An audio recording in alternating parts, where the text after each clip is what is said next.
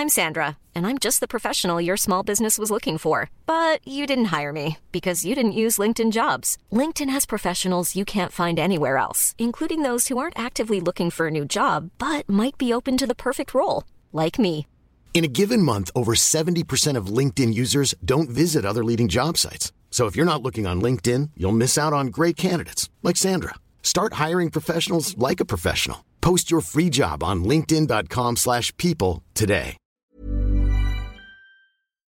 Queridos amigos de TED en Español, ahora que terminamos la sexta temporada de nuestro podcast, queremos volver a compartir con ustedes algunos de los episodios que más nos gustaron. Les cuento también que estamos preparando la séptima temporada que va a empezar en agosto de 2021. Recuerden que si quieren suscribirse al boletín semanal de ideas en nuestro idioma, ver las charlas de TED en español o seguirnos en las redes sociales, pueden hacerlo en tedenespanol.com. Los dejo con la charla de esta semana. Cada vez dormimos menos y muchas veces lo hacemos con el orgullo de sentirnos más productivos. Pero ¿cuál es el impacto que esta adicción a la vigilia tiene en nosotros? Bienvenidos al podcast de TED en Español, soy Jerry Garbulski. Diego Golombek investiga la relación de los seres vivos con el tiempo y se dedica también a comunicar y contagiar su pasión por la ciencia. En su charla en TEDx Río de la Plata, describe qué sabemos sobre el sueño y cómo nos impacta en la vida.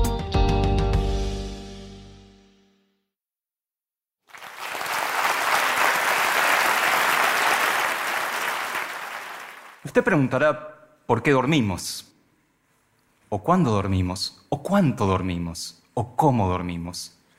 Lo bueno es que la ciencia tiene respuestas a todas estas preguntas y es sorprendentemente simple. La respuesta de la ciencia a por qué, cómo, cuándo, cuánto dormimos es muy fácil. Ni idea. Momentito. A ver, ¿los científicos no saben algo tan obvio como lo que nos pasa todas las noches o nos debiera pasar todas las noches? No, no lo sabemos. Y eso es maravilloso. En cierta forma nos convierte a todos nosotros en científicos. Todos podemos hacer experimentos con nuestro sueño, el de la persona que tenemos al lado, el de nuestros amigos, el de nuestra familia, y eso también es hacer ciencia. Bueno, no es tan ni idea, algunas cosas sabemos. A ver, por ejemplo, ¿por qué dormimos? Bueno, eso parece bastante obvio. Uno duerme porque tiene sueño, porque está cansado. ¿Es tan obvio? A ver, piensen un cachito. Cuando están de vacaciones, ¿sí? que no están cansados, no hacen nada, ¿duermen mucho menos? No. Y cuando hacen mucho ejercicio, tienen una tarea muy demandante desde lo físico, ¿duermen mucho más? No. Con lo cual no es solamente estar cansado, algo de eso hay, pero debe haber más cosas al por qué dormimos. Algo sabemos que dormir es importante. Hace muchos años se hacían experimentos en los cuales se deprivaba a animales de sueño, no se los dejaba dormir. ¿Y saben lo que les pasaba? Se morían. Y se morían en dos semanas, como si no comieran. Dormir es vital, es tan importante como comer. ¿Y qué más pasa en el sueño? Un montón de cosas. Crecemos, el cuerpo se repara, se recuperan energías. Un montón de cosas que si no durmiéramos no ocurrirían. Se consolidan las memorias. Lo peor que pueden hacer si tienen un examen o algo importante es no dormir estudiando, porque seguro les va a ir mal. Así que del por qué sabemos algo, pero no del todo. ¿Y qué pasa con el cuándo? ¿Cuándo dormimos?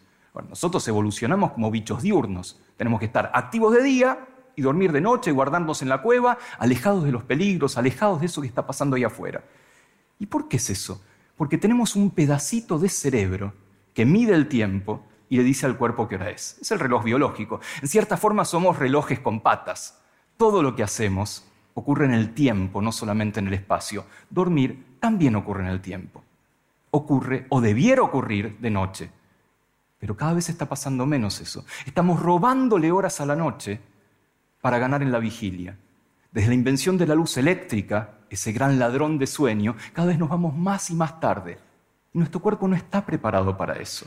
De hecho, es cierto que hay gente con más necesidades o menos de dormir, o dormir más temprano o más tarde. Hay gente que es más matutina, en la jerga lo llamamos alondras, algunos de ustedes la están pasando muy bien en este horario. Otros son los búhos más vespertinos que todavía están bastante somnolientos desde que se trata dónde estoy. De hecho, hasta hay personas muy, pero muy matutinas, los alondras extremos, Y personas muy pero muy vespertinas, los búhos extremos.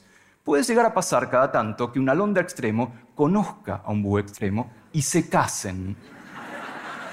En ese caso, los hijos son un milagro.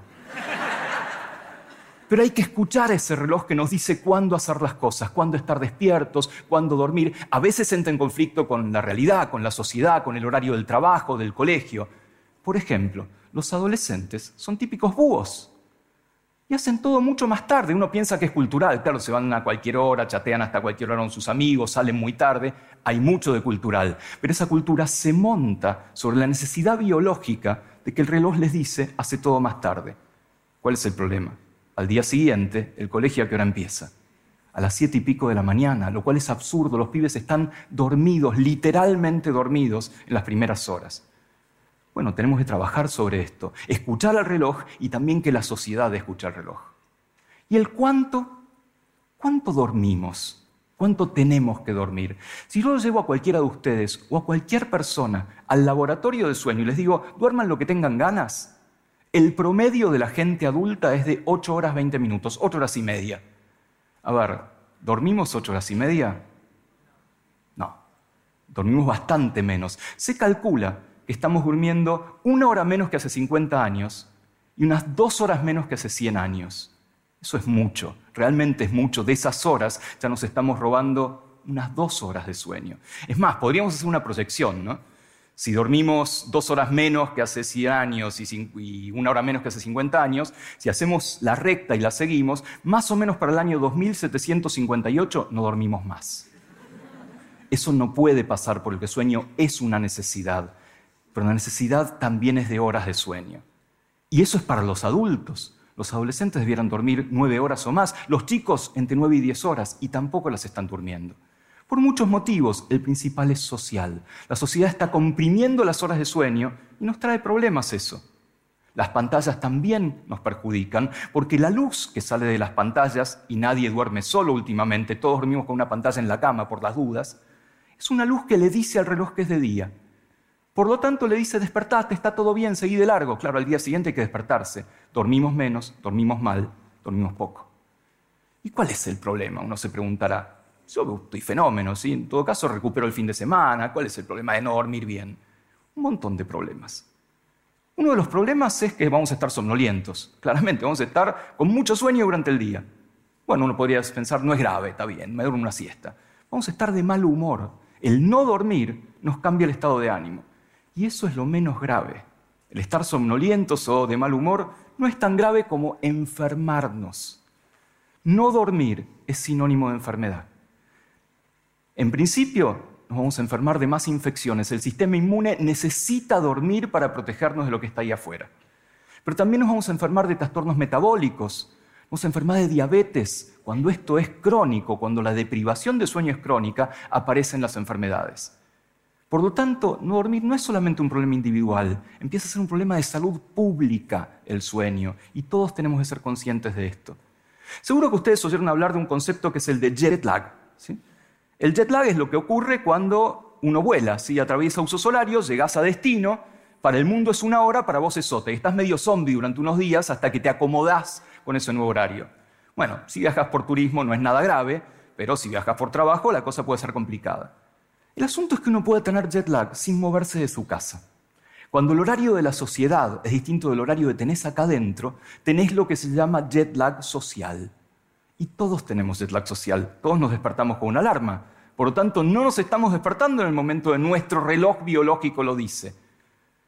Es más, podría ocurrir un jet lag social bastante más grave. Imagínense que vuelan de acá a África y se quedan una semana.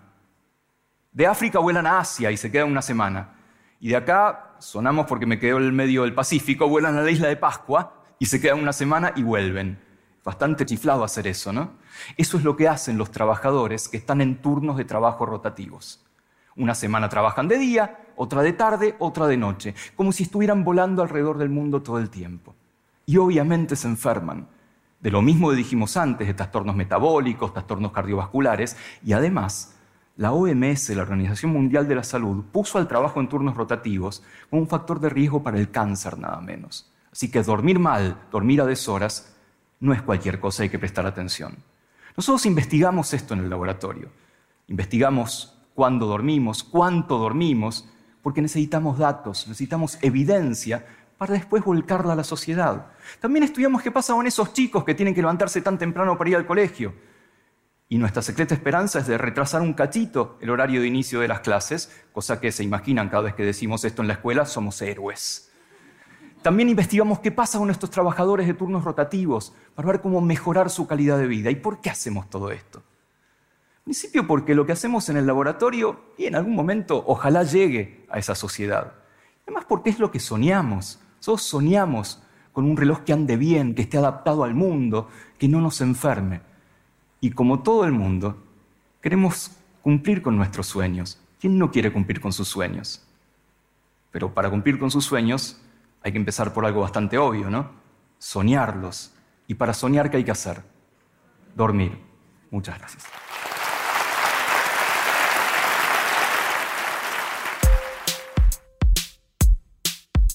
Si les gusta TED en español, la mejor manera de apoyarnos es compartiendo el podcast con sus amigos. Pueden encontrar todos los episodios en Spotify, en Apple Podcast o en tedenespanol.com. También nos pueden dejar un comentario en la página de Facebook de TED en español. Soy Jerry Garbulski y los espero en el próximo episodio.